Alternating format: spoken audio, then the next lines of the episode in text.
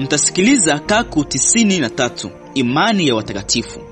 Ilihubiriwa mnamo Alhamisi jioni Januari tarehe 14 mwaka 2010 huko Anyama karibu na abija Ivory Coast, kutoka kwenye kitabu cha nabii Kaku Philip, nabii wa kweli na pekee ambao Bwana Yesu alitumwa kwa kutimiza kilele ya Mathayo 25 mstari wa sita kwa ukovu wa kizazi chetu. Kaku chapitre 93 La foi des saints. Kaku tisini na tatu imani ya watakatifu. Kuhusu hatua za ibada, itakuwa vyema kwamba uongozi wa maombi uambatanishwe na usomaji wa vifungu kutoka kwenye ujumbe na nyimbo za utafakari kati ya mahitaji ya maombi yote katika maelewano kamili itakuwa vizuri kwa njia hii. Vema, wakati mchungaji anapomwalika mhubiri kwenye kusanyiko lake, hata kama mhubiri huyu ni mmoja wa wale mitume wane, kama kuna mkanganyiko katika kile alichosema mhubiri, ni wajibu wa mchungaji kama mchungaji kwenda mimbarani mara moja ili kufafanua au kusahihisha jambo hilo, na mhubiri hana haki ya kujibu isipokuwa mbele ya mtume wane ambao mimi na Roho Mtakatifu tumewaweka, na moja wa wale mitume wane atatoa hesabu ya hilo kwangu na kwa kusanyiko. Kusanyiko linasema amina. Vema, nina swali moja kwa jioni ya leo. Ndugu Filipe, wachungaji watahukumiwa pia? Bila shaka wachungaji na wahubiri watahukumiwa kwa kile walikuwa wamehubiri. Ikiwa mchungaji wenu anawaambia kuwa munaweza kuishi kama munavyotaka, muradi tu munaamini kila nukta ya ujumbe na kwamba munaweza kutumia Biblia ya Luise mukizingatia makosa yaliyoripotiwa kwenye kitabu na vile munatembea katika roho hii, basi mko katika mkosa. Ikiwa amesimama pale amevaa kama nabii, mnaona Ahazia alipoambiwa kwamba nabii huyo alikuwa amevaa kwa namna fulani, Ahazia alisema ni Eliya mtishibe. Hakusema kwamba alikuwa nabii huyu au yule wa mataifa au mwanafunzi wa Eliya, bali alisema ni Eliya mtishibe, kwa maana hivyo ndivyo lile wingu lililoweka mambo lilikuwa limefanya. Munaona? Suluhu si kuhama katika kusanyiko moja hadi lingine, bali kuwa katika roho ya ujumbe. Sidhani kama katika siku za Eliya kuvaa kama Eliya kama ilikuwa ni fashion. Wote walivaa suti za Marekani na mikanda ya suruali. Hakuwa na namna maalumu ya kuvaa. Na kama mtu yoyote alivaa hivyo ilikuwa ni sawa. Wakati kusanyiko hili la nyama lilipokuja hapa kwenye kelele ya usiku wa manane, hakuwa ndugu hata mmoja ambaye hakuvaa koti siku ya Jumapili asubuhi. Lakini mara walipofika hapa kwenye kelele ya usiku wa manane, kuiga kuliondoa hilo kwao, na ndivyo ilivyo kwa ndugu wengi. Mara ya kwanza kwa ndugu Kolibali alipokuja kunisikiliza alikuwa amevaa suti, lakini sasa anavaa kama nabii. Ama ni kuiga au ana ufunuo mupya. Kusanyiko linasema amina. Vinginevyo munaweza kuvaa mara chache kama nabii kwa kuweka utambulisho wenu. Lakini ngozi ya wanyama inapokuwa mavazi yako tangu kukutana kwako na Eliya, hapo ndipo penye tatizo. Sasa nikija kwenye somo langu imani ya watakatifu. Mchungaji yoyote ambaye hafundishi imani ya kinabii lazima aondolewe madarakani. Kusanyiko linasema amina. Sasa nitasoma Ezekieli sura ya kwanza.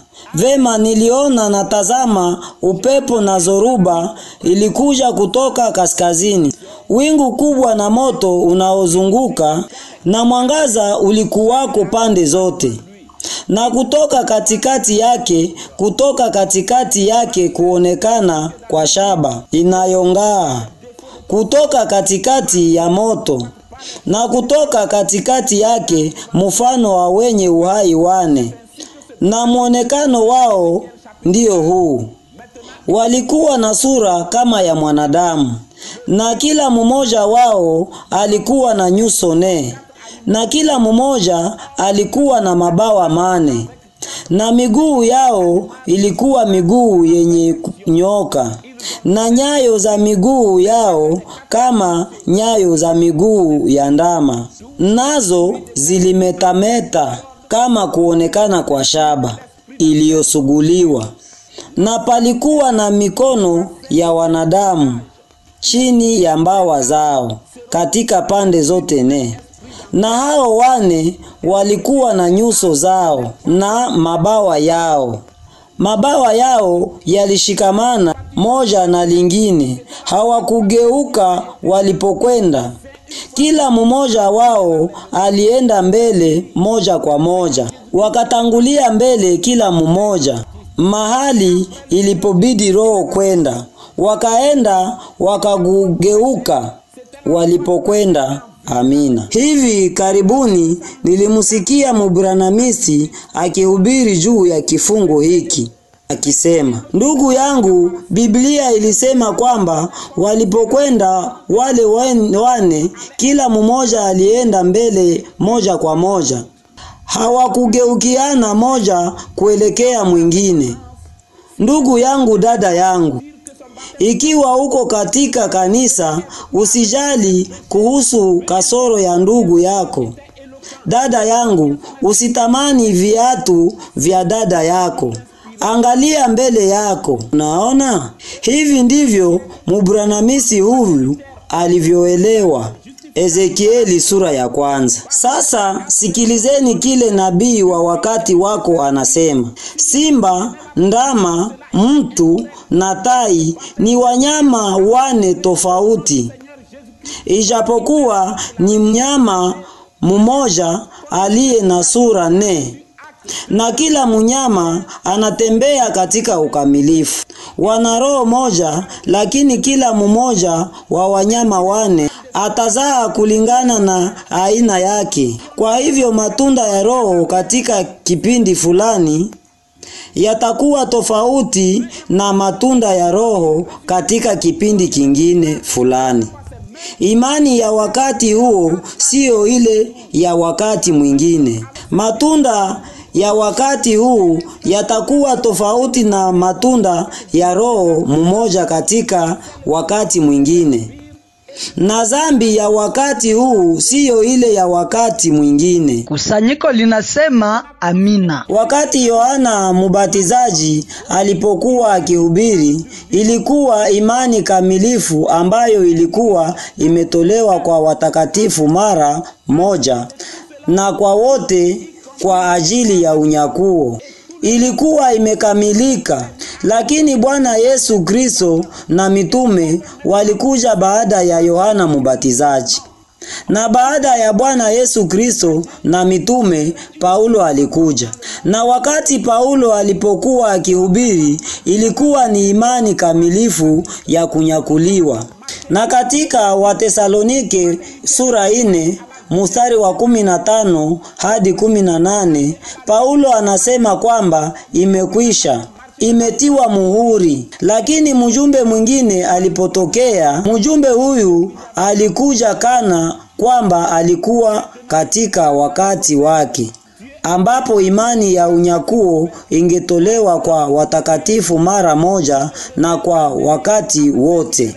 Yohana Mbatizaji alipokuwa akihubiri na kubatiza kwa ajili ya toba, Kama mtu yoyote angesimama pale na kusema kwamba ubatizo wake haukuwa sahihi na ya kwamba ubatizo ulipasha kuwa wa ondoleo la zambi, haizuru mtu huyu alikuwa na ujuzi namna gani na maelezo yake yalikuwa na jinsi gani, ilikuwa ni shetani aliyemchochea. Kusanyiko linasema amina. Na katika karne ya kumi na tano wakati Martin Luther alipokuwa akihubiri ujumbe wa kuhesabiwa haki kwa imani na kubatiza kwa kunyunyiza katika jina la Baba na la Mwana na la Roho Mtakatifu, ikiwa mtu angesimama hapo na kusema kwamba ubatizo huu sio sahihi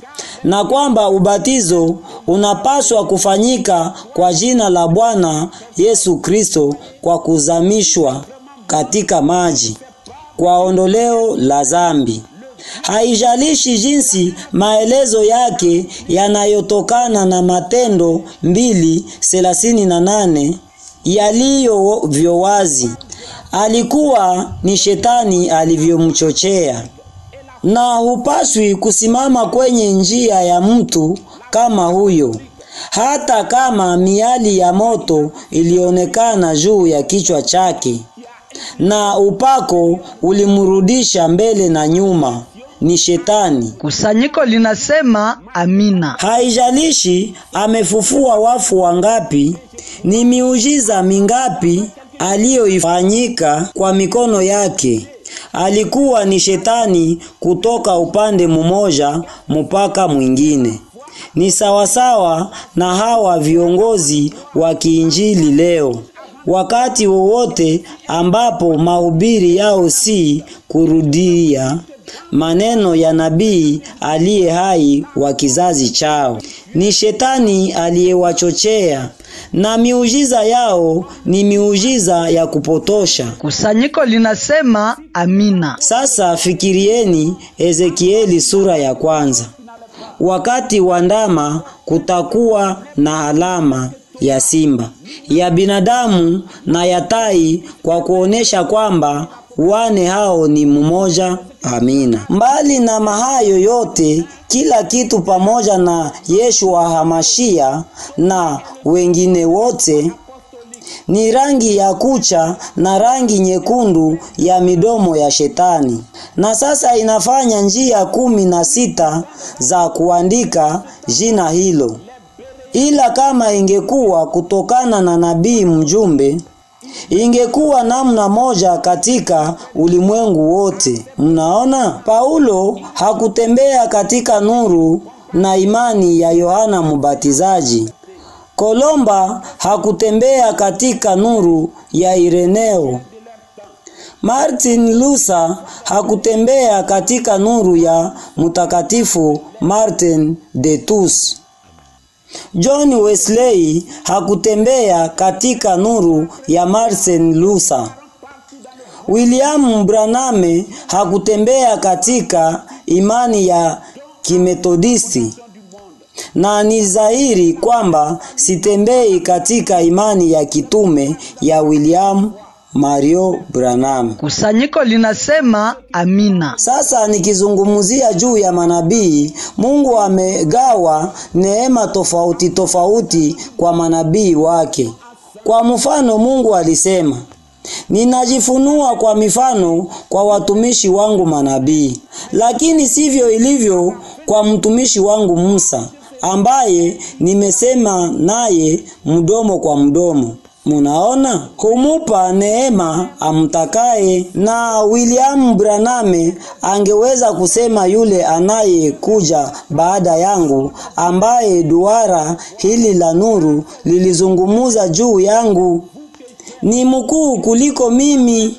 Aliona kurejeshwa upya kwa jiwe la kifuniko cha piramidi jiwe la kifuniko ambalo ni kikundi cha malaika, mwana kondoo na Eliya kwenye maono ya Aprili ishirini na nne mwaka elfu moja mia tisa tisini na tatu. Munaona, Ni hayo yote ndiyo yaliyomchanganya akili Yohana kwenye kisiwa cha Patmos, hasa wakati mjumbe huyu anaposema kwamba malaika wa Aprili 24 mwaka 1993 alikuwa na mfano wake. Kwa hivyo Yohana anataka kumwabudu. Anaona kuwa ni Bwana Yesu Kristo kwa sura nyingine, lakini alimwambia Yohana, jihadhari usifanye mimi ni mwenzako katika utumwa mmoja wa ndugu zako walio na ushuhuda wa Yesu. Mwabuduni Mungu kwa sababu roho ya unabii ni ushuhuda wa Yesu. Na wewe Yohana usimwambie mtu yoyote. Munaona? Ikiwa ni mimi kweli sijue, lakini kuna jambo moja hakika, Mungu Mwenyezi atainua Muafrika kukamilisha kazi hii tukufu duniani. Kusanyiko linasema amina. Vema, kwa kuwa ninazungumzia imani ya watakatifu, napenda kuonyesha kwamba imani ya kitume na imani ya kinabii ni vitu viwili tofauti. Imani ya kitume, imani ya mitume imeonyeshwa wazi katika Biblia na ni imani hii ndiyo iliyoshawishi kipindi chote cha mitume. Ikiwa wakati wa kufufuka alfajiri ya siku ya tatu, Mariamu Magdalena alisema, Bwana, sina haya ya kukugusa, ninaamini. Kwa hiyo kungekuwa na kitu ambacho hakikuenda vizuri lakini alitaka kumugusa na Bwana Yesu akasema, usiniguse. Hiyo ni nini? Ni imani ya kitume, imani inayoona kabla ya kuamini, na hii ni imani ya Kipentekoste na ya Wabranamisti.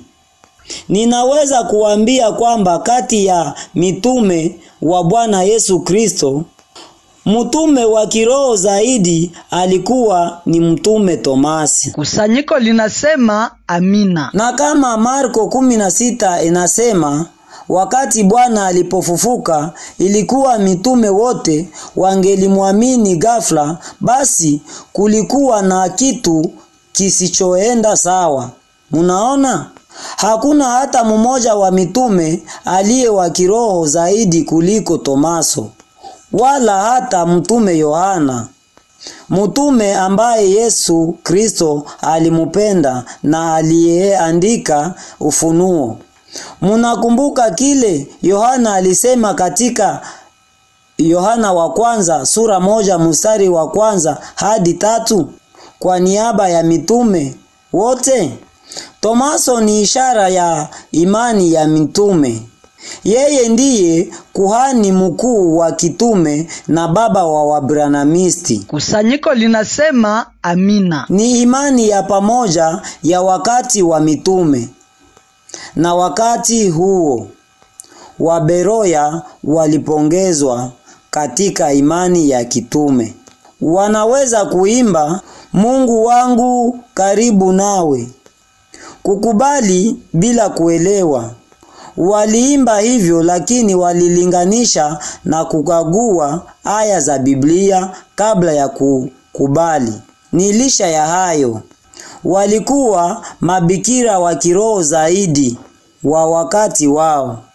Lakini leo imani ya Waberoya ni ya shetani kwa sababu kuko katika wakati wa tai. Kusanyiko linasema amina. Na hapa mamia ya watu wanaamini sasa na wataamini kote ulimwenguni kwa sababu Mungu aliwapa imani hii ya kinabii kama zawadi kabla ya kuwekwa misingi ya ulimwengu.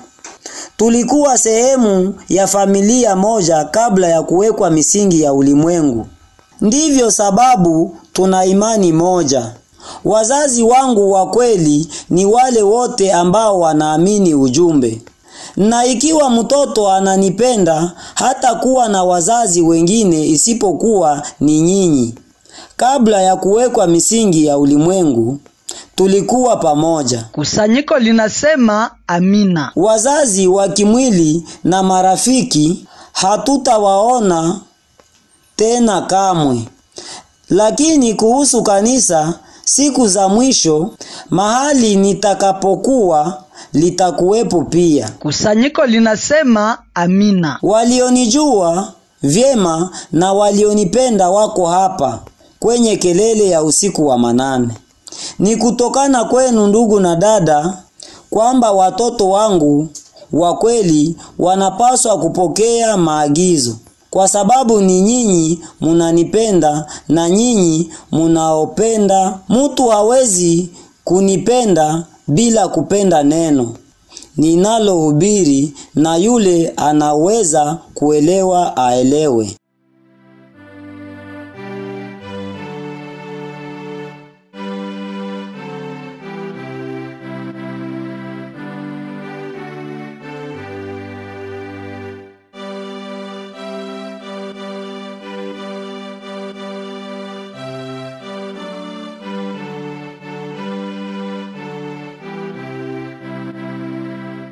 Mlisikiliza Kaku 63 imani ya watakatifu.